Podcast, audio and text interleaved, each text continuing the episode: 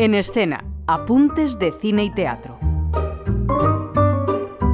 El director, poeta y dramaturgo Alberto Conejero afronta su tercera edición como director artístico del Festival de Otoño de la Comunidad de Madrid. Tuve claro desde el principio que, esta, era, esta era una tarea que era una primera persona del plural que desde el principio, que no se trataba de un gesto individual como, como director artístico, sino que se trataba del plural y de lo colectivo mm. y de llevar al Festival de Otoño a un lugar que fuera un lugar de cuidados, que fuera un lugar de creación, que fuera un lugar de riesgo, de laboratorio, de, de, de experiencia, de vivencia, Creo que todo eso tiene que ser un festival, que lo tiene en el nombre, tiene que ser una celebración de lo extraordinario, de recoger aquellas propuestas que son inéditas o más insólitas o que quizá no tienen espacio en, otros ecosistemas eh, teatrales y yo fui muy consciente de, de, eso. Hasta el domingo 27 no solo exhibición pura y dura en el Festival de Otoño, también continuidad y arraigo. Las obras habitualmente son como casas que uno habita y las deja y ya está, ¿no?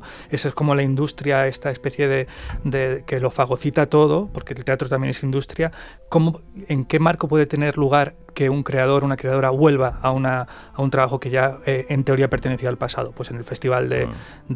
de, Otoño y lo siento como, eh, esta es la alegría que tú nombrabas, ¿no? Eh, es, es, ser hospitalario, pero ser hospitalario porque no te pertenece. Yo estoy ahí transitoriamente, provisoriamente y lo que tengo que hacer es servir al propio legado del festival y asegurarme que el festival sigue seduciendo y convocando para otros 40 años. 40 ediciones, 31 sedes repartidas por toda la región de Madrid.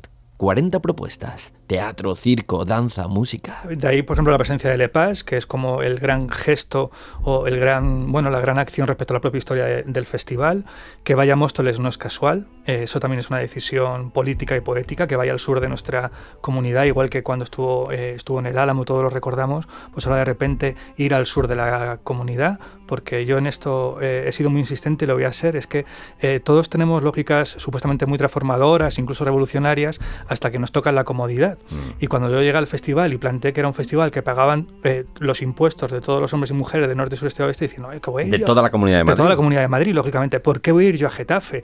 y yo me acuerdo de esos comentarios. Digo, bueno, es que primero no se trata de que tú vayas a Getafe, sino que el hombre, el hombre o la mujer que vive en Getafe pueda ir al teatro a su festival de otoño sin desplazarse él. Mm. O sea, es que, no, eh, es que mi experiencia no es la realidad, es un fragmento de la, de la realidad. Y luego, qué bueno que un festival te haga moverte mover el cuerpo y si nunca vas a Getafe, pues bienvenido sea. Y si nunca vas a Móstoles, pues a lo mejor ya es hora de que vayas a, a, Móstoles. Lo digo porque eh, hay clasismo en lugares muy eh, inesperados. No es clasista el Festival de Otoño, tampoco exclusivo por una franja de edad. Y esto es una novedad respecto a años anteriores y era difícil encontrar aquellas obras que hiciesen coincidir el espíritu del Festival de Otoño con los más pequeños de la casa y las hemos encontrado.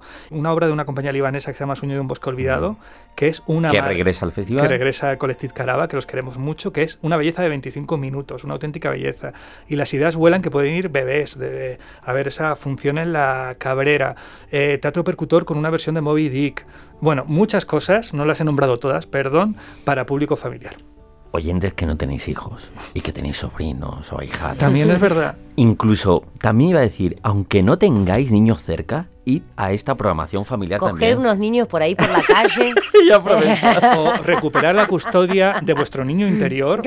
Recuperar la custodia de vuestro niño interior, de vuestra eh. niña interior y llevadla a esas obras que son maravillosas. Sí, ahí estaba también Fernanda Orazzi a su paso por la sala de Radio Nacional de España, junto con Alberto Conejero, que destaca el espectáculo inaugural este jueves. Pues vamos a hablar de eh, la compañía Baro de Bell, franco-catalana. Es una compañía de, teatro físico, circo contemporáneo, eh, danza. Por ahí también está Pep Ramis y María Muñoz de, Malpelo ayudándoles. Es un espectáculo que es una ceremonia de vida, de belleza, con actores, con un caballo en escena. Bueno, es, es una barbaridad y igual que el año pasado fue Pintón, porque yo quería que una obra de teatro físico inaugurase el Festival de, Otoño, eh, quería que este año de nuevo no fuera una obra de texto, sino que fuera una obra de, bueno, inclasificable, ahí en los límites, y es una celebración de vida. Yo creo que toca. Ese montaje tiene que haber llegado a Madrid hace muchos años, porque está muy celebrado, ya lleva años corriendo y nos llega en un momento muy dulce de la función, y es una ceremonia de la vida espléndida, maravillosa, en blanco y negro, pero ceremonia de la,